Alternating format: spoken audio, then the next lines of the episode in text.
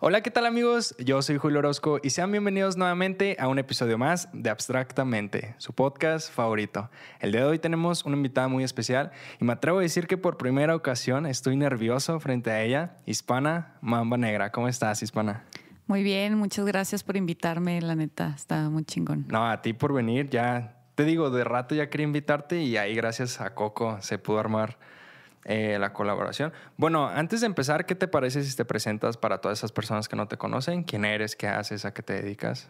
Claro que sí, yo soy Polet González, acá hispana, mamba negra, rapera mexicana y pues he tomado al rap como mi válvula de escape y mi manera pues de conectarme con otras personas. Claro, bueno, también me gustaría arrancar empezando pues con cómo fue que empezaste, cómo fue que te adentraste al rap, porque para empezar, vienes del norte, del norte del país. Eh, era lo que me estabas comentando, que te digo que tu estilo de rap es como muy distintivo, como si fuera de Estados Unidos. ¿Cómo, primero, ¿cómo fue que conociste el rap?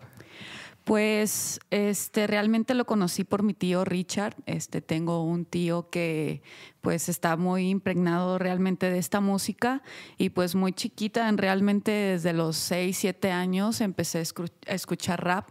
En ese momento no realmente no entendía, ¿no? Solamente era algo que me gustaba mucho y lo escuchaba y todo el tiempo quería estarlo escuchando, pero no lo entendía, ¿no? Simplemente porque en ese tiempo casi no había rap en, en, español. Pero ¿qué tipo de, como de artistas fue con los que empezaste a escuchar?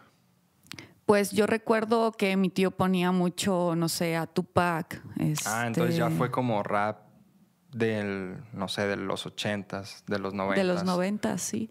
Creo que fue como en el, que será como en el 95, 96 tal vez.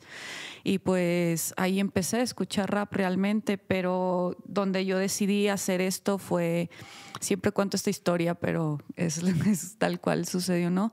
Estuve en un viaje, iba en un viaje de fin de curso en sexto grado en la primaria y el chofer del autobús que nos llevó a Guanajuato al viaje este, puso un disco de Vico Sí que creo que se llama Aquel que había muerto, creo que era ese disco, y pues ahí fue cuando yo dije, wow, cuando escuché realmente el rap en español, dije, tengo que hacerlo, me gusta, quiero hacerlo. Y empecé a escribir, empecé a escribir este, sobre los mismos beats que escuchaba, sobre las mismas canciones, porque realmente no tenía acceso a un beat pues como tal cual, ¿no? Entonces empecé a escribir mis canciones así, sobre las canciones de los demás. ¿Y cuando estaba chica, llegaste a escuchar a una rapera mujer? Cuando estaba chica, no realmente. Fue ya cuando tenía como que como unos 16 años. ¿Y ya habías empezado entonces? Sí, pues empecé a escribir mis canciones, pero realmente no las grababa ni nada porque no tenía ni idea cómo hacerlo, ¿no? Mi primera canción la grabé a los 16, 15 años más o menos, que ya conocía gente que tenía un mini estudio en su casa, ¿no? Algo bien casero. Yo sé que durante todo el proceso, porque ya llevas años haciéndolo, eh, has como encontrado varios estilos. Y yo sé que algo muy distintivo a ti es como, como el punch agresivo, como letras explícitas, como sin censura, como muy, pues sí, agresivo. ¿Cómo, ¿Cómo descubriste eso? Como que querías hacer eso. Porque te digo, no es como el típico rap así fresita, es como más agresivo. Mm, creo que es algo como que es parte de mi personalidad eso y creo que pues escuchando rap de otras personas este llegué a ese estilo, ¿no? Obviamente han pasado muchos años y este estilo se ha ido como que formando poco a poco, pero siempre eso como tú dices, eso agresivo, eso de no sé, explícito, de decir las cosas tal cual son, ¿no? De llamar a las cosas por su nombre, siempre me ha gustado y creo que nunca voy a dejar de hacer ese rap, este, porque es lo que me gusta y es lo que más me nace y creo que de alguna manera es lo que también ha atrapado a la gente que me escucha. O sea, de, de, siempre que empezaste a escuchar eso, ¿te veías como una rapera o, tenías como plan ser otra, otra cosa? Fíjate que hace poco hablaba con una de mis primas, este, que tenía mucho tiempo que no hablaba con ella, precisamente de Coahuila, y me dijo que yo cuando estaba chiquilla decía, yo voy a ser famosa y voy a ser una cantante. Entonces... Siempre te visualizaste así. Yo creo, yo no recuerdo eso, la verdad es que yo no lo recuerdo, pero ella me lo dijo y yo creo que ya estaba ahí, ¿no? Como en mi mente, como que yo quería hacer algo de música, ¿no? ¿Cuándo fue el parteaguas entre Patricia e Hispana? O sea, ¿cuándo fue cuando fue toda esa transición de ponerte el nombre artístico, que empezaste como profesional, que empezaste ya metida bien a la música? Empecé a hacer esto, como te digo, bien morrita, como de 15, 16 años, empecé a grabar mis canciones y pues en ese momento mis amigos me decían, no, pues tienes que tener un nombre, ¿no? No te puedes llamar Patricia, no te puedes llamar MC Polet, ¿no? Tienes que tener un nombre, entonces escuché una vez el nombre de Hispana en un comercial y me gustó. Me, me, llamó mucho la atención como, no sé cómo se escuchaba y dije, no, pues yo me voy a llamar Hispana, ¿no? Yo soy la rapera hispana. Y eso fue, pues te digo, tenía yo 15, 16 años, pero realmente cuando empecé a tomar esto como ya en serio, fue en el 2011 que escribí este EP que se llama Mamba Negra y desde entonces este, fui creciendo. Eh, realmente hice este disco por ganas, por querer hacer algo. También tengo un amigo por ahí, niño problema, que todo el tiempo me estaba diciendo, haz un disco, haz un disco, güey, haz un disco, ¿no? Y yo no, yo no me sentía capaz en ese momento. Decían, si a veces no puedo terminar una canción, imagínate un disco, está súper cabrón. Porque era lo que estaba viendo en estos días, que el nombre de Mamba Negra no es como tal como tu nombre, sino se te quedó por ese disco, el de Mamba sí, Negra. Exacto. Eh, hace días sacaste un disco, el de Mujer de Fuego. ¿Qué diferencia has visto desde el disco de Mamba Negra hasta este? Porque durante esos hay otros dos, ¿no? El de Mudando Piel y el de Los, Los González, González. y 88. Ah, también. 88. ¿Qué, ¿Qué cambios has visto personales hacia todo eso? Creo que yo cuando empecé a hacer rap, este, tenía mucho como la bandera esta de no, puro rap, puro hip hop, ya sabes, muy Como muy purista, under. muy, muy under, ¿no? Este, creo que todos los raperos pasamos por ahí, pero conforme vas creciendo y vas este, adquiriendo experiencia en la música y en lo que estás haciendo, pues te das cuenta que eso no sirve, ¿no? No sirve cuando quieres llegar a más personas y no sirve porque al contrario de que sea algo que te haga avanzar, es algo que te, Trunca. sí, te trunca y te deja en un lugar y ya no sales de ahí, ¿no? Porque realmente lo que yo he visto es que hay gente, como dices tú, que está como de, no, solo voy a hacer rap. Porque ahorita las, era lo, justamente lo que hablaba con Coco, que la sociedad está muy como metida en la idea de que si el, el rap, el hip hop, no es como un boom bap, no es como de hablar sobre tiraderas y así, no es rap. Y empiezan las críticas de que, ay, eso que estás haciendo no es rap, nomás es una ofensa para el verdadero, la verdadera música. Pero en todo, no solamente en la música, si no progresas y si no te adaptas a lo que está, te quedas atrás. O sea, tal vez tienes un público, pero tal vez puede llegar otro artista que está haciendo lo del momento y, te, y se cambia el público, ¿me entiendes? Entonces, como dices tú, es como ir, ir avanzando. Sí, yo creo también que depende mucho de lo que tú quieras como persona, ¿no? De lo que tú quieras como rapero o lo que sea que hagas, depende mucho de eso. Si tú quieres ser la persona under que canta para tu barrio, está bien chingón, es muy respetable, pero también existe la otra parte de gente que quiere crecer y gente que quiere que otra gente que no tiene nada que ver con el rap los escuche, ¿no? Y creo que eso cambió en mí, o sea, eso fue algo muy marcado que cambió en mí de Mamba Negra a Mujer de Fuego, ¿no? Porque el Mujer de Fuego ya vi otras opciones, vi la manera de hacer canciones más digeribles para la gente, de hacer canciones que otro tipo de gente que no solamente en el rap puedan escuchar, ¿no?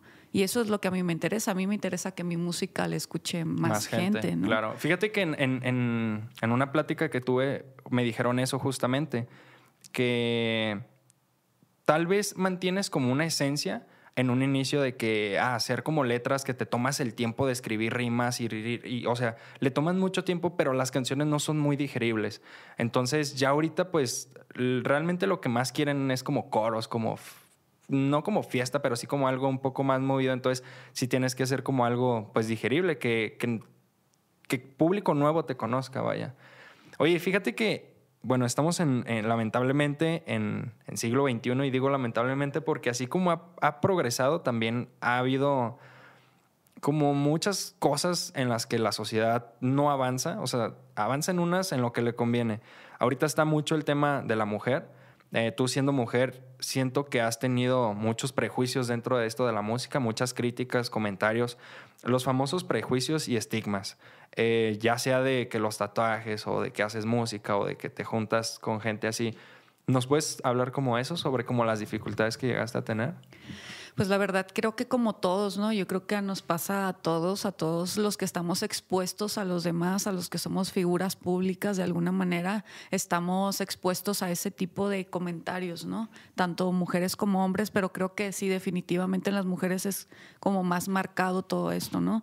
Yo he tenido comentarios de los así comentarios bien cabrones de los que te puedas imaginar, pero yo siempre he pues he tenido esa balanza de decir, no puedo creerme los malos comentarios ni los buenos, ¿no? Hay que poner todo en una balanza, hay que saberlos, uno tener los pies bien en la tierra y pues yo no puedo permitir que alguien ajeno a mí, alguien que no me conoce, alguien que no, no sabe de qué manera he llegado a este lugar, este, alguien que no sabe todo el esfuerzo que he puesto en esto, pues venga y me diga qué es lo que soy o qué es lo que no soy, ¿no? Yo no puedo permitir eso. Este, yo le doy como consejo también a las otras raperas que, que tengan esa fuerza de, de no permitir que alguien más les diga quiénes son, ¿no? Y eso he puesto en mi música y en mi persona todo el tiempo porque creo que es algo importante.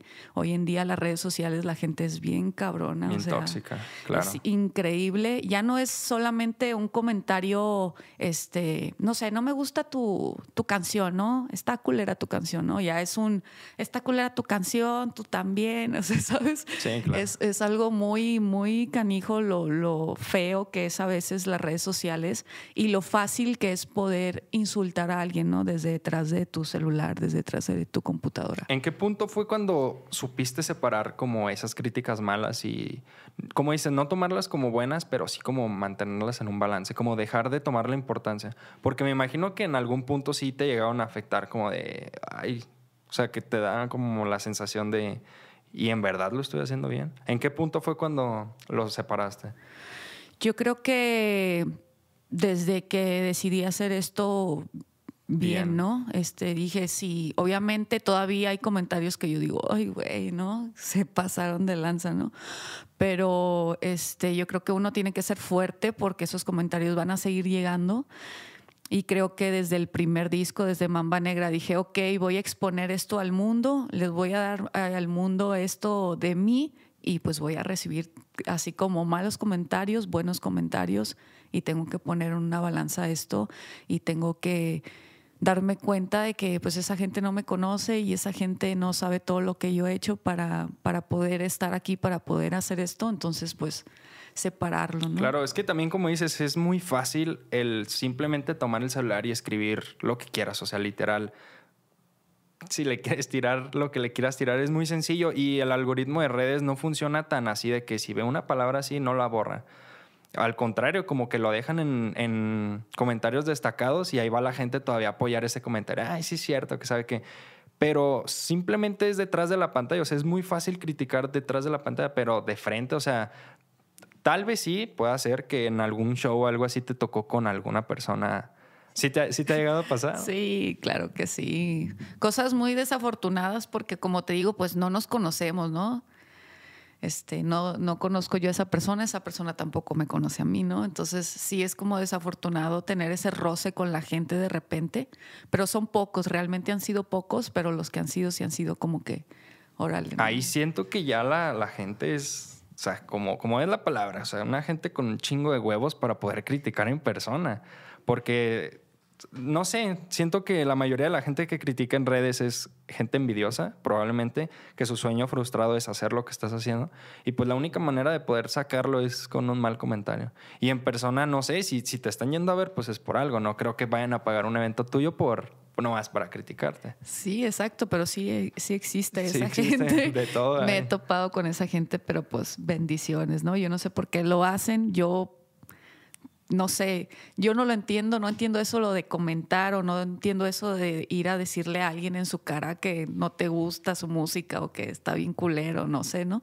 Yo no lo entiendo porque yo nunca lo he hecho. Yo nunca he ido a, poner un comentario en redes de algo que no me gusta, o sea, se me hace una pérdida de tiempo. Simplemente si no te gusta, pues no lo escuchas pues o no lo ves. Exacto, o sea, ya, ¿no? Ese ya estuvo. Ya, ya. Oye, durante todo tu proceso desde que, que empezaste, he sabido que, he visto que has tenido muchísimas colaboraciones con muchísimos artistas, o sea, la red de contactos está grande. Pero lo que me he fijado es que no estás como tan relacionada con el artista fresita, con el rapero que como fresita, estás más como, como lo que te decía, como con, con Nuco, como con Coco, como con, eh, no sé, como ese tipo de rap, como muy, muy rap. También eso me dices que influye como tu personalidad, ¿no? Como que conectas fácil con esas personas. Sí, es más fácil para mí conectar con, con las personas pues que tienen algo también similar a lo mío, ¿no? Este, también me gusta, yo realmente disfruto el rap de todos mis compañeros. Hay uno que me gusta más que otro, obviamente, pero realmente con el que yo me siento más cómoda y como que más como en mis aguas es con el rap duro y con mis compañeros que hacen ese tipo de rap. Ya, Cuando ibas empezando, ¿cómo fue que empieza a crecer esa lista de contactos? No sé si nos puedes decir como de, ah, pues el primero que conocí fue esto, hicimos una canción o pasó esto. Pues al primer rapero, así como que ahorita que está sonando fuerte y que está grande, que conocí fue a Alemán o sea, uno de los primeros con los que hice fits y con los que hice como ese contacto. Y fue como tipo 2016, ¿verdad? Yo creo que fue antes, como 2014, 2013. Realmente conocí a, DJ Fat, que en ese entonces era su productor y su DJ. Y pues ahí pues armamos la conecta. Y la verdad es que pues si te fijas pues es el mismo como el mismo feeling, ¿no? La misma esencia de ese rap duro, de ese rap de la calle. Y es el rap que a mí me gustan. Porque, bueno, tienen una, tienen una canción en el disco de Alemán, tienen una canción en tu disco tuyo, tienen como sencillos que ya no están metidos en disco. O sea, tienen una relación, o no sé si actualmente, pero sí en algún punto llegaron a sacar varias canciones. Y todas es como de el balance entre mujer-hombre, pero en la misma línea, como en la misma sintonía. Y eso está chido, pero también tienes colaboraciones con gente como con un estilo de rap diferente como con Jera MX, como con lo que me comentabas que grabaste una canción con Dani, o sea, nada que ver, pero como me dices, o sea, quedaste satisfecha con el resultado. Sí, la verdad es que también ahorita ya en este punto ya estoy experimentando y estoy haciendo lo que se me da la gana porque de alguna manera creo que yo en el rap, según yo, este, yo ya demostré, ¿no? Yo ya le demostré a la gente eh, que lo puedo hacer, ¿no? Y que lo hago bien. Yo creo que no lo hago mal, ¿no? Entonces, yo creo que en cuestión de rap, en cuestión de letras, en cuestión de flows, yo ya le demostré a la gente lo que puedo hacer y ahorita lo que estoy haciendo es lo que se me da la gana, ¿no? Musicalmente. Una de las dudas más grandes que tengo dentro de esto es cuando empiezas ¿Cómo, o sea, en tu caso, cómo fue que fuiste conectando con más artistas por eventos o por contactos? Porque algo que tengo bien claro es que el talento no lo es suficiente. O sea, por más que seas una persona talentosa, por más que, wow, si no tienes los contactos, no la armas. Lamentablemente, o sea, el talento no lo es todo. Fíjate que yo creo que de alguna manera el rap mexicano de un tiempo para acá se ha vuelto muy política, es muy político el rap mexicano y es eso, ¿no? El de tener contactos, el de hacer colaboraciones con el otro que tiene más números, ¿sabes? Todo, todo esto. Y pues los contactos lo fui haciendo así, ¿no? En eventos, este, mis compañeros también me escribían, oye, está bien chingón lo que haces, hay que armar algo, Simón, hay que armarnos algo. A mí normalmente no me gusta hacer colaboraciones así de lejos o colaboraciones con gente que no conozco solo porque tiene números, ¿sabes? No, porque no conectan, ¿verdad? Exacto. No es como que estoy conectando y a mí, para mí es muy importante que mi música y mis letras pues sea algo que se quede ahí, ¿no? Entonces, con la mayoría de gente que tengo fits es porque los conozco y porque me agrada como persona y también me agrada lo que hace. Ahorita, ahorita, siendo la hispana que eres, ¿cuál es el mensaje que, o la intención pues que te gustaría dar con tu música, que te gusta dar con tu música? Siempre creo que me ha gustado llegar al corazón de la gente, así hable de lo que hable. Me gusta mucho hacer vibrar a la gente con mi música y pues el mensaje es ese, ¿no? De sé quien quiera ser, sé tú mismo, lo que sea que quieras ser, no permitas que nadie te diga que no puedes hacerlo, ¿no?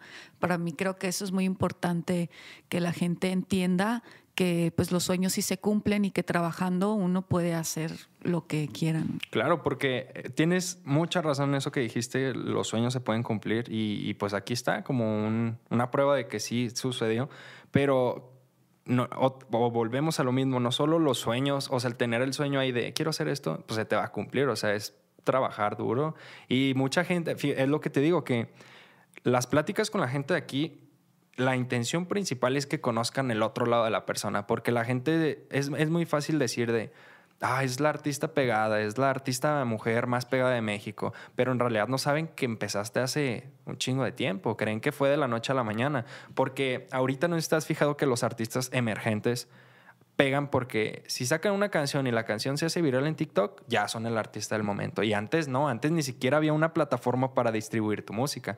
Sale MySpace, sale SoundCloud, salen esas plataformas y empieza el auge, pero en México realmente empezó bien después. Ve, cuando empezó YouTube, los primeros artistas que hacían era Davo, era, era Secan en ese entonces, que ya hacían música, pero se pegaron y era muy complicada. ¿De qué manera tú fuiste como empezando a, a la distribución, vaya?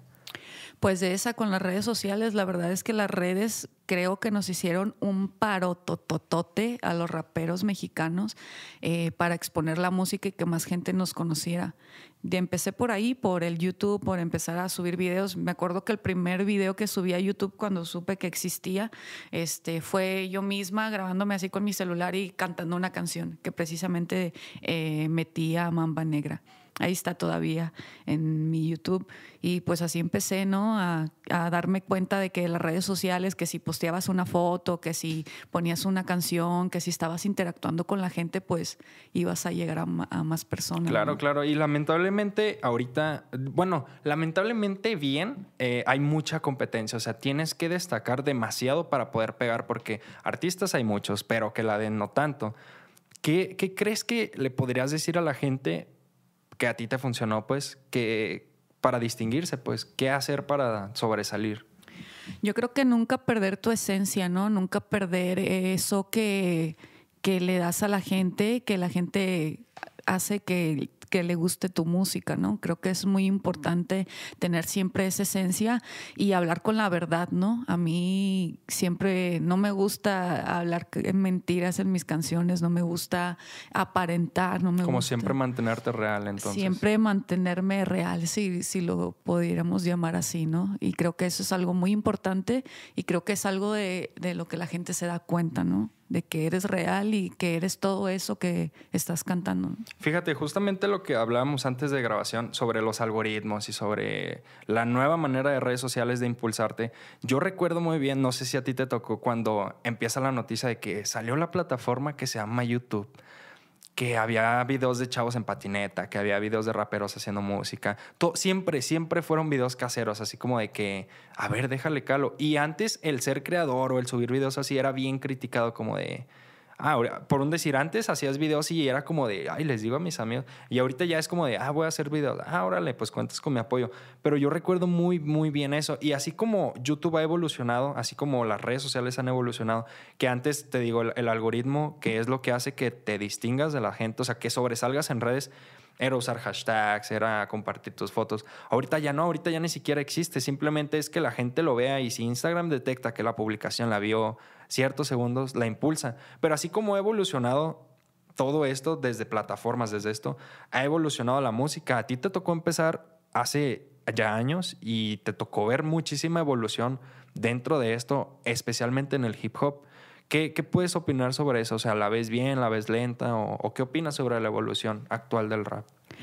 Yo creo que de que te gusta, unos siete, ocho años para acá, creo que el rap mexicano ha estado así evolucionando y corriendo. O sea, yo creo que lo que nos, yo siempre he pensado que en Estados Unidos y en otras partes del mundo, sobre todo en países primermundistas, pues nos llegan como 10 años, ¿no? De industria a todo, o sea, en todo, en toda la música. Pero creo que el rap mexicano, o sea, se ha puesto a la par y creo que ha sido gracias al, al pueblo mexicano, ¿no? Que, que ha estado apoyando nuestro rap y pues todos estos años han sido, o sea, increíbles. La verdad a mí me da muchísimo gusto por el rap, por el rap de México y también por mis compañeros, ¿no? Aunque de alguna manera a lo mejor no tengo una relación con ellos directa, pero me da gusto, ¿no? Me da gusto verlos triunfar y me da gusto que antes eh, íbamos a un evento y había 20 personas y estábamos todos bien emocionados porque había gente en el evento, ¿no? Y hoy en día pues ya hay miles de personas, 10 mil personas, 5 mil personas en eventos y musicalmente pues pasó lo mismo, ¿no? Pasó exactamente lo mismo. Antes, yo me acuerdo que la primera canción que grabé, no sé si te recuerdes, que habían unos como un micrófono así que era como un popotito blanco, que lo ponías tú aquí y era como un popotito así. Como blanco. los que tienen los padres en las misas. Ándale, Sí. exactamente. Yo grabé mi primera canción En uno de en esos. uno de esos, así sentada en, en- en una casa, un estudio muy casero.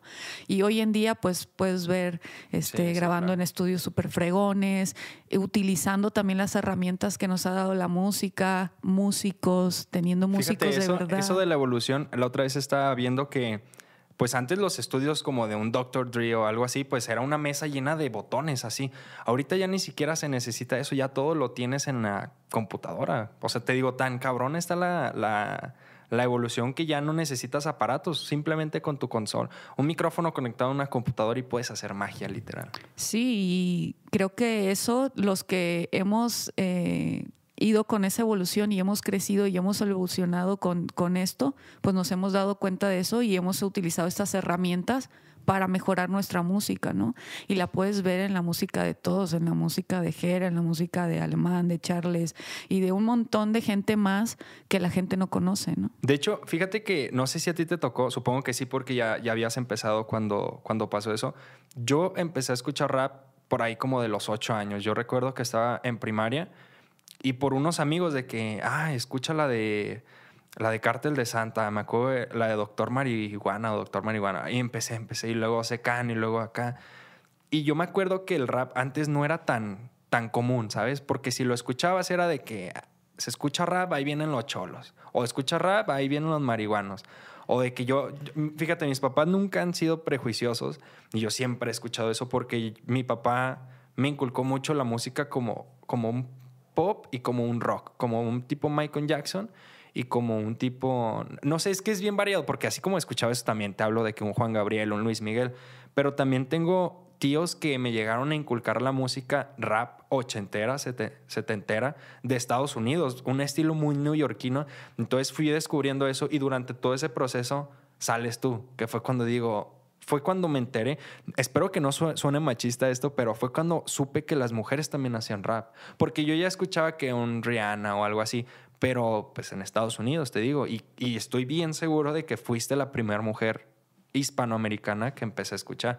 Y fue cuando, como de, wow, después empezó alemán y empecé a ver que, que sacabas canciones con él. Y digo, fuck, o sea, está, está chido todo esto del rap. Pero antes no era común escuchar una canción en la radio. Antes no era muy común ver un carro en la calle pasando con, con música rap o una familia en una fiesta con una canción de rap.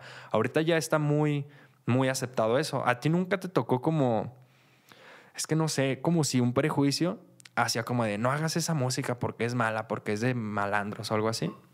Pues claro que sí. Sí, de hecho, de personas cercanas, ¿no? A mí, de que, ¿qué estás haciendo juntándote con esos cholos? ¿no? Ya, ya. Porque pues como dices, ahorita sí ya vemos muchísimas mujeres MCs en, eh, haciendo esto, ¿no? Pero en ese entonces pues sí éramos muy poquitas. Pero por decir mi mamá, ¿no? Mi mamá sí me decía, ¿qué haces haciendo esa música? Mejor haz otra música bonita, ¿sabes? y yo, no, no me veo haciendo música bonita, ¿sabes? Ya, ya.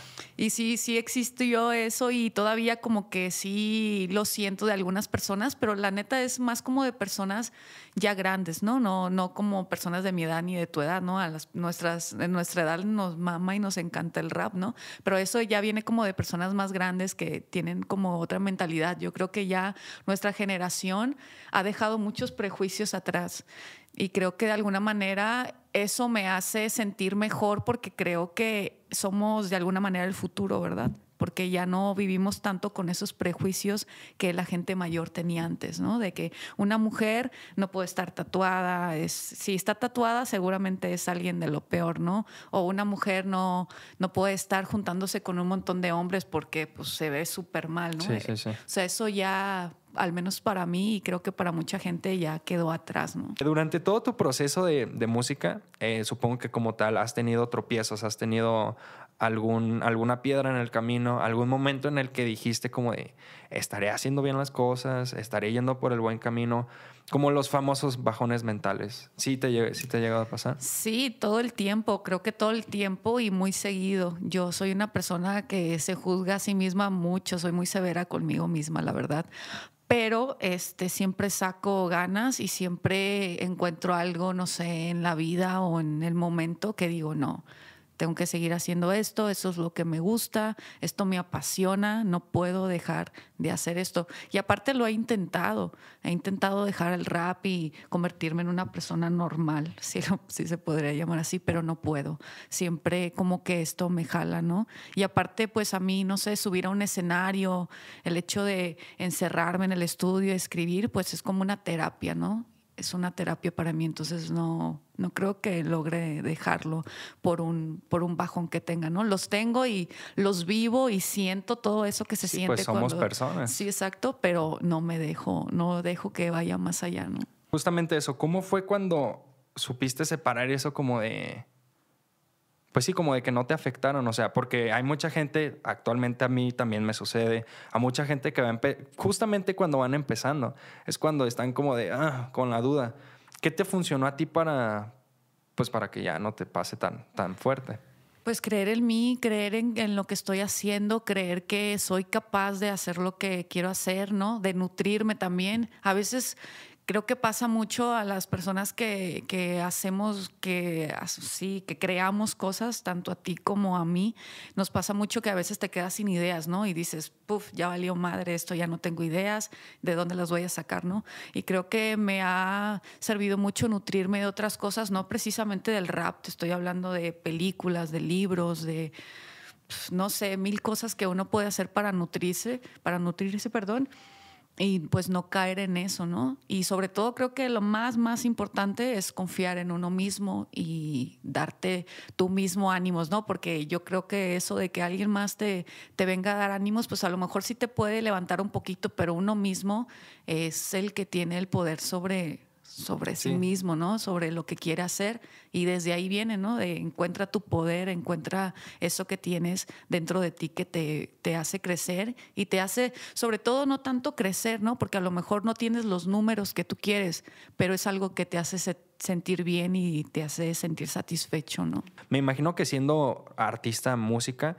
o músico, no sé, por un decir, si tienes una decepción amorosa, es bien chingón para ti, ¿no? O sea, sacas una canción bien chingona. Ahorita como está Cristian Nodal de pegado, toda la gente está esperando que Belinda lo manda a la chingada para que saque canciones dolidas.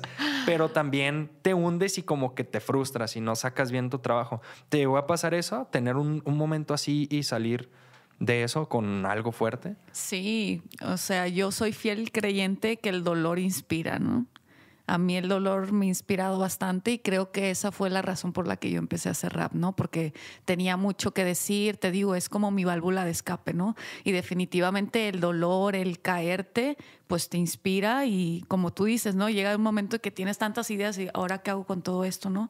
A mí me late, o sea, me mama eso, esa parte en, en los procesos creativos, que me pasa algo, ya sea en lo que tú quieras, con amistades, este, con pareja, familia, todo y eso está toda la gente que escucha mi música sabe que mi vida personal está en mi música, porque yo ahí lo plasmo. Lo estás plasmando, exacto. Con el paso del tiempo, ¿cómo has cambiado tu proceso creativo? Obviamente es muy diferente cómo sacaste tu primera canción a cómo sacaste la última canción. O sea, el proceso cambia. O también depende como la canción. ¿O cómo has manejado eso del proceso creativo? Pues todo, todo ha sido bien diferente. La verdad es que es como un torbellino siempre. Yo sufro siempre que voy a hacer un disco, sufro cuando voy a escribir una canción, porque me lo tomo muy en serio. Me lo tomo muy en serio y quiero encontrar las palabras correctas y quiero, le pido al universo que me dé las palabras correctas para hacer, para hacer que esas palabras le lleguen a la gente, ¿no? Entonces sí sufro, yo la verdad sufro bastante por ahí. Hay un meme de Keanu Reeves que dice, yo en los procesos creativos y está el Keanu Reeves así todo jalándose el pelo, así soy yo literalmente. Pero me imagino que ya el momento de estar ahí como que te fluya, ¿no? Como que... Sí, y como te digo, si es algo que es como con dolor o algo con mucho coraje, pues más. Vengo inspirado. Vengo inspirada y me puedo escribir hasta tres rolas ahí sentada de, de, una, pero sí tiene que existir ese un sentimiento de promedio. ¿no? Claro, claro. Oye, a ver, ahorita que dices sobre los discos, hace una semana aproximadamente salió tu último disco, Mujer de Fuego. Es un disco que me llama mucho la atención porque el disco pues se llama Mujer de Fuego, tiene enfoque a la mujer y solamente hubo tres colaboraciones, si no me equivoco, con puras mujeres. Háblanos sobre el proceso de ese disco, porque también es un disco que se creó en pandemia, se creó durante una cuarentena y obviamente el proceso fue diferente, no como antes de que sacas un disco y en chinga empiezan los shows, en chinga empiezan las firmas de autógrafos. Ahora ya estamos muy diferente. ¿Cómo fue el proceso de ese disco? La verdad que fue muy cabrón, o sea, estuvo súper cabrón escribir este disco Mujer de Fuego. Eh, tiene muchas emociones, muchas vivencias, mucho sentimiento este disco, porque primero es mi primer disco firmado con Universal. En el 2019 firmé con Universal y pues es el primer disco con ellos. Aparte, lo que también estaba pasando en ese entonces cuando empecé a escribir el disco es que yo estaba embarazada. Entonces fue un mundo, un mar de, emociones. algo así como una avalancha, pero todas positivas y todas buenas, ¿no? Y pues viendo lo que estaba pasando en mi vida, viendo todo este proceso que me estaba convirtiendo en algo muy importante como ser madre, pues dije, en qué puedo hacer para llegar a la gente con esto, porque realmente el disco va dirigido a todos, ¿no? Pero el enfoque, el concepto es eh, la, mujer, ¿no? Cómo las mujeres vivimos el mundo hoy en día, cómo sentimos este, lo que está pasando en la sociedad y en todos lados. Va muy de eso el disco Mujer de Fuego. Y pues hablando de esto, de que engloba a la mujer, quise que este disco tuviera tres colaboraciones con mujeres y no, eh, no meter a ningún hombre en mi disco. Más que nada por eso, ¿no? Por el concepto del disco. Y pues tengo tres colaboraciones muy interesantes que la verdad yo estoy bien honrada con estas mujeres que participaron en mi disco, Flor de Rap, Niña Dios y Patti Cantú, con quien ya tenía una colaboración.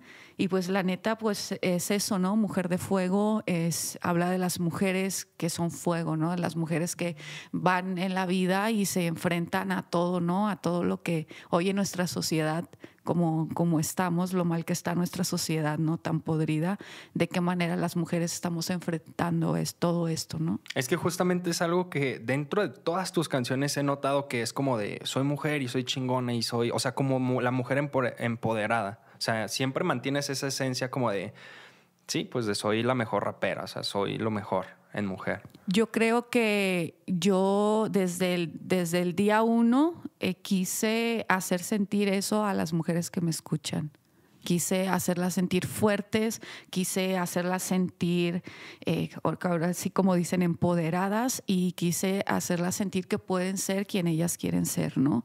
Eso es algo muy importante para mí y pues la verdad, yo nunca en mi vida me he sentido más ni menos que un hombre, ¿no? Siempre he, he creído en la equidad, en la igualdad entre, entre los dos, entre mujer y hombre, pero este, creo que siendo mujer, eh, me gusta también decirle a las mujeres que no se sienten como yo que es posible, ¿no? Y que no tienen que tener esa, como ven en los ojos, pensando que las mujeres somos menos que los hombres, ¿no?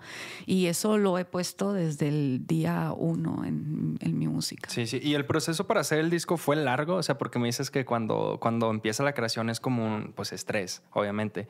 O sea, fueron meses, fue, fue año, porque Sacaste el de mujer, no, el de Mudando Piel en 2015, me dijiste. Y luego siguió el de. 88. ¿En qué? ¿En 2016? 16, 17, creo. Y en 2018, Los González. ¿Y no sacaste en 2020 disco? No, eh, fue el proceso. Justamente eh, empecé a escribir Mujer de Fuego, creo que en junio del 2019. ¿Y sentías la necesidad como ya me hace falta un disco o.? La verdad me sentí un poco presionada, para ser sincera, porque acababa de sacar Los González, entonces hacer un disco muy rápido después de un disco es mucha presión, es muy desgastante mentalmente, pero salió, la verdad, y lo que salió aún así con presión me encantó. Y ahí, por un decir, te digo, cada quien, aunque hagan lo mismo, aunque sean raperos, aunque sean raperas, aunque, aunque sean músicos, hacen lo mismo literal, pero lo hacen de muchísimas maneras diferentes.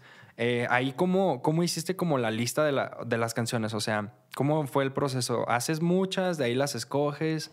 ¿O simplemente hiciste las que hiciste y fueron las que metiste? Normalmente hago unas dos más. No, pero en este disco, especialmente Mujer de Fuego, hice 13 tracks, 12. Hoy no me acuerdo, creo que son 13. Este, y los hice así o sea, me puse un día y dije, ¿qué temas voy a abordar en este disco? Este, este y este. este ¿A quién voy a invitar en mi disco? A esta persona, esta persona. Y así fui, así, una por una. Entonces, ¿realmente todas las canciones que están del disco son prácticamente nuevas? ¿No tenías alguna que ya has sacado? Porque se da mucho de que un artista saca una canción y luego la mete al disco. Porque la, la canción de Mujer de Fuego salió como dos semanas antes del disco. Sí, pero este, estas canciones ya tienen un rato ahí. Ah, ya. Sí, ya tenían un rato y de hecho creo que han salido seis sencillos del disco. Ah, ya. ¿Nunca te ha sucedido que a la hora de que haces un disco y pasa tiempo de que lo saques, lo estás como escuchando y dices, ay, le hubiera metido esto? Sí. ¿Sí te ha pasado? ¿Y, y ahí qué sucede? ¿Lo, ¿Lo modifican o se queda así como está? Si hay tiempo, se modifica y si lo hago, o si algo, alguna estrofa no me gustó, o si algún verso digo, no, ese no me gustó, lo hago, lo quito y vuelvo a hacer. Pero este, realmente no siempre hay ese tiempo. Casi siempre es el tiempo de ya eh, va la producción, postproducción, ya tiene que salir, ¿sabes? Ya, ya, ya. Casi siempre es así, pero sí siempre me pasa, y yo creo que a todos nos pasa, ¿no? De que hacemos un disco y lo escuchamos y dices... O no solo disco, o sea, haces algo, algún video, algún trabajo y lo haces como con anticipación y estás como de, y quiero cambiarlo, pero como que de tanto pensarlo se va aplazando más eso y ya te quedaste sin tiempo. Yo creo que lo chido es hacerlo y... Y así, luego, luego. Sí, porque a mí me pasa, perdón, te digo que yo escucho un disco y digo, ah, pude haberlo hecho mejor, o ¿por qué chingados dije eso? ¿Sabes? O, ay, eso no me gusta. Entonces, a lo que veo eres súper autocrítica contigo mismo. Sí, muchísimo. ¿Y no ha afectado eso en ti? O sea, como que te frustres mucho o que te bajonees mucho por eso o no? Sí, carnal, todo el tiempo. todo el tiempo me estoy así diciendo, no, puedes hacerlo mejor, ¿sabes? Y siempre, como que metiéndome presión, muchísima presión. Pero creo que eso también me ha ayudado a mejorar, ¿no? Sí. Sí, es muy frustrante y es así como que a veces no puedo ni conmigo misma de, de, de tan perfeccionista que quiero llegar a ser, pero pues la perfección no existe, ¿verdad? Si te pones a juzgarte, sí te vas a volver loco, literal. Sí, la verdad que sí es bien severo y siempre que me encuentro con personas que, que tienen el mismo problema que yo, me doy cuenta de eso, ¿no? Digo. Es como lo bueno, ¿no? Decir, ay, qué bueno que no, soy, el único. Oye, ¿cómo ahorita que ya tienes tu hijo, que por cierto, felicidades? Gracias. Eh, eres mamá primeriza, ¿no? Con ese niño. Me imagino que ha de ser súper cabrón el cambio de antes nada más hacer música o hacer otra cosa, pero ahora ya con un, con un niño, con una familia ya. ¿Cómo has encontrado el balance para la familia, para el trabajo, para la música, tu vida personal? dividiéndome en mil partes. La verdad es que, como te digo, soy muy perfeccionista y muy exigente y siempre quiero estar perfecta así en todo, en, lo personal, en la música. Pero es imposible ahorita, la verdad, con, con mi hijo. Este, trato de hacer todo bien, trato de, estar en todos lados al mismo tiempo, pero sí ha sido un gran reto, así reto, sobre todo por los tiempos y porque obviamente pues quiero estar con mi hijo, todo el tiempo quiero estar con él y también todo el tiempo quiero estar con la música. Fíjate que nuevamente, espero no suene como, como machista esto, pero yo siempre he dicho que las mujeres siempre, siempre son más chingonas que los hombres. O sea, a un hombre, no sé, a tu marido déjale al niño y dile, haz de comer y, cuídame la ropa y no, una cosa u otra y va, a pitar la, la, secadora y va a sonar la cafetera y el niño llorando y no, se va a volver loco.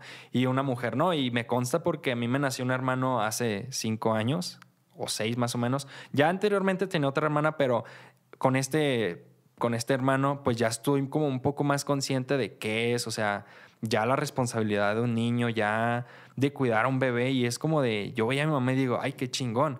Entonces también siempre yo he dicho que las mujeres son más interesantes que los hombres, mil veces. O sea, el cuadrar una plática con una mujer es muchísimo mejor. No sé, yo siempre traigo la creencia de que las mujeres están todo el tiempo pensando. No sé, tal vez ahorita estés platicando cuando estás pensando como de qué voy a hacer de comer y qué, qué voy a hacer, no sé, qué, qué, canción sigue o no sé. O sea, siempre están pensando y los hombres no, los hombres están como bien enfocados en esto. Y siento que ahí te beneficia a ti de que pues tienes ese, ese don pues de, de estar como dividiéndote sin necesidad como de estar estresada todo el tiempo. Que puede hacer que sí te también estés estresada, pero sí, como dices tú, dividiendo el tiempo, sí pues se puede hacer todo, ¿no? Sí, sí se puede. Sí, es muy difícil, la verdad que pues estar atendiendo todo al mismo tiempo ahorita que también estoy con, con lo del disco, de con la promoción y todo eso, sí es un poco difícil, pero pues también tengo el apoyo de mi pareja, ¿no? Que pues como ahorita se quedó con el bebé, lo cuida, está con él y siempre cuando yo tengo que salir a los eventos pues es lo mismo, ¿no? Y pues estamos trabajando en, en lo mismo, los dos somos raperos, así que ya entendemos. Ah, tu pareja también es rapera. Sí, también es rapera. ¿Has hecho canciones con él? O? Sí, sí, sí. ¿Y han salido? Sí, tengo una canción a Los González, él es Fume 871, se llama Elevando el Costo en mi disco de Los González. Y a ver, me, llamó mucho la atención eso, ¿eh? ¿Cómo, ¿Cómo es hacer una canción con tu pareja? O sea, ¿es más, es más divertido? ¿Hay más conexión o...?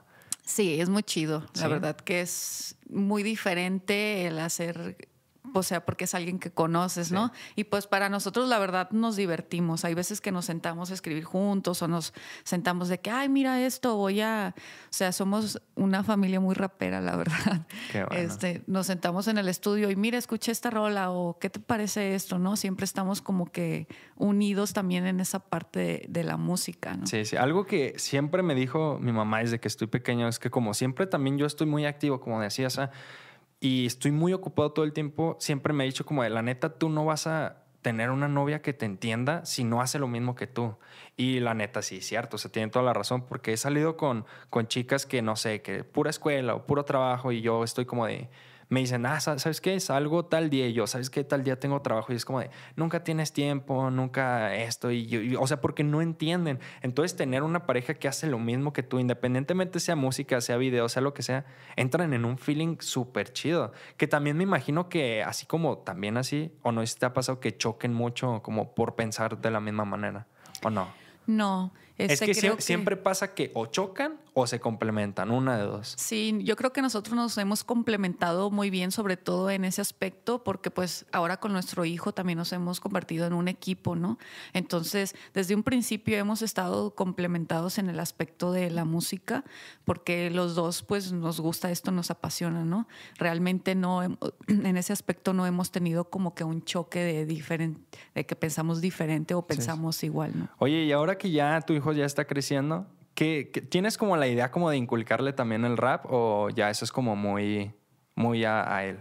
Pues yo creo que ya va a ser él quien decida, ¿no? Obviamente, pues mucho tiempo está escuchando rap, hay veces tenemos un micrófono por ahí en la casa y lo agarra y según él rapea, ¿no? Pero yo no quiero este, que mi hijo se sienta presionado o de que, ah, tus papás son raperos, tú también tienes que ser rapero, ¿no? O sea, yo quiero que mi hijo sea quien él quiera ser realmente, ¿no? Siempre inculcándole, obviamente, la música, el arte, las cosas.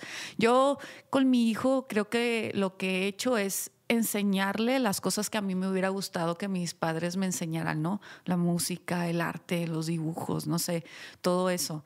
Entonces, yo quiero dejarlo libre y que él decida que que le guste lo que le quiera gustar, ¿no? A lo mejor me sale, mamá, quiero hacer corridos, ¿no? O algo. Pero pues eh, va a ser él quien quiera hacer. Claro, claro. Oye, eh, creo que ya de los últimos temas que vamos a tocar es algo que me llama demasiado la atención. A una persona cuando escucha, eh, fulanito se salió de este sello y se fue a otro, siempre se imaginan que tuvieron problemas o que se salió, rompieron contratos y eso. Tú anteriormente estabas en JB Entertainment y ahorita estás en Universal. ¿Cómo fue ese cambio? Porque sé que no, no tuvieron problemas. Anteriormente salió la película de Así Crecí, que fue el elenco de José Castro, y estuviste ahí sin estar en el sello. ¿Cómo fue esa transición de JB a, a Universal? La verdad que este no, no fue mi caso el salir mal. De hecho, todavía seguimos trabajando de alguna manera juntos. Y la verdad, este, pues José ha llevado mi carrera desde el 2011, creo más o menos, que yo me empecé a, unir a JV Entertainment en Puerto Vallarta, donde nació este sello. Este, y la verdad es que José me ayudó muchísimo, realmente, más allá de decir, ay, tengo hispana, no la voy a dejar ir, eh, fue todo lo contrario, ¿no? Este, habló con estas personas de, con, Universal. Para que todavía para vayas que, más. Para que yo fuera con ellos y me consiguió algo bueno para que yo pudiera estar cómoda y para que yo pudiera pues crecer, ¿no? Que al final de cuentas creo que, que eso es muy importante, ¿no? De que quien quien te esté apoyando, quien sea tu equipo, eh, te quiera ver crecer, ¿no? Y fue mi caso, ¿no? Fue mi caso que José habló con ellos, hicimos todo, todo el papeleo, todo eso, todo lo burocrático que se hace y así, y seguimos trabajando aún, ¿no? Yo la verdad es que yo estoy bien agradecida con José porque creyó en nosotros, ¿no? Es una historia muy, es una historia larga, pero es una historia muy chida de cómo este vato llegó a nuestras vidas de varios, de varias personas que estuvimos haciendo rap en Puerto Vallarta y nos dijo, sí, en unos años ustedes van a poder vivir de esto, en unos años van a poder estar comiendo de su rap y todos, yo creo que todos lo veíamos como, está loco este güey, ¿cómo vamos a estar, cómo vamos a ganar dinero del rap? Nadie nos conoce, ¿no? Y este vato nos, nos trajo esta idea y este sueño de alguna manera a nosotros y aquí estoy, ¿no? Yo soy una de esas personas que vino aquí a Guadalajara con ese sueño y pues de alguna manera lo estoy cumpliendo. Es que es lo que te digo, la mayoría de gente, tal vez yo también, si dicen como de, fulanito se salió de este disco y se cambió a este, es como de, ay, tú habrán tenido problemas y luego empiezan a ver que empiezan a sacar canciones. El que se salió con las del sello y entonces dices, pues, ¿qué onda? Entonces en realidad no se pelearon. Que la neta siento que es lo mejor el salirte de un sello y tener un lazo de amistad porque también hay sellos que te quieren ahí todo el tiempo como amarrados, como de... No, o sea, como de su propiedad, vaya, pues cuando en realidad no. Pero también se da mucho que artistas como que se creen la película como de, ay, soy chingón. Y están en un sello estable y luego llega otro sello y ahí todavía picarte la cabeza y te ofrecen más y, y es... O sea, no sé, se me hace muy estúpido hacer eso, ¿sabes? Como de que traicionar a quienes te abrieron la puerta en un inicio. Yo creo que es, eso es lo que acabas de decir, es muy, muy importante este, sobre todo en el rap, que tú sabes que este, tiene que ver mucho con los códigos callejeros, con, con, la lealtad. Creo que es muy, muy importante ser siempre agradecido, aunque te vayas, de, alguien que te abrió la puerta, de alguien que te apoyó, que te dio todas las herramientas para crecer, creo que es muy importante ser siempre agradecido con la gente y eso marca la diferencia y yo creo que también de eso se da cuenta la gente, ¿no? De cuando eres una persona agradecida y cuando no, y más con alguien que, te apoyó, ¿no? Es creo que es muy importante. Ya, ya, ya. Bueno, Hispana, ya por último, eh, ¿te gustaría dar unas palabras para esas personas que que están como ahí terqueando su sueño. Tal vez no de la música, pero están ahí picando para conseguir su sueño. Pues sí, que no, que tomen, me tomen a mí y a muchísima gente que, que ha empezado desde abajo, desde a mero, desde abajísimo, este, que tomen ese ejemplo, ¿no? De que sí se puede, pero hay que, como te decía hace rato, hay que trabajar, hay que ser constantes, hay que siempre estar picando ahí piedra de, de no quitar el dedo del renglón, ¿no? Es muy importante, pero sí se puede, la verdad. Que cuando uno quiere hacer algo, cuando en verdad te apasiona hacer algo, cuando de verdad crees en ti mismo, se puede, ¿no? Puedes hacerlo teniendo apoyo o no teniendo apoyo, realmente yo lo he visto, eh, gente que viene desde abajo y sin apoyo y lo logra, ¿no? Creo que es muy importante sobre todo confiar en uno mismo, en, en lo que sea que tengas que hacer. Bueno amigos, esto fue todo. Ella fue hispana. Ya saben, si les gustó este video me lo hacen saber dejando un bonito like. Si nos escuchan en YouTube, no olviden picarle al botón de suscribirse y si nos escuchan en plataformas de audio, Spotify, Apple Podcast, lo que sea, no olviden en seguirme también. Hey, antes de que te vayas, no olvides de seguirme en mis redes sociales que me encuentras como arroba soy Julio Orozco en todos lados. Y también no olvides de seguir a la mejor joyería, Mallorquín Joyerías, que sin ellos este proyecto no pudiera ser posible. También gracias a ellos que me tienen así con este brillo. Ya saben, si quieren una cadena, lo que quieran, algún, algún regalo, ellos están ahí sus redes sociales se las dejo en la cajita de la descripción. Tienen excelentes promociones, excelentes ofertas y lo mejor es que en mi Instagram tengo un código de descuento para que se armen un buen bling bling. Ahora sí, esto fue todo y nos vemos en el siguiente episodio.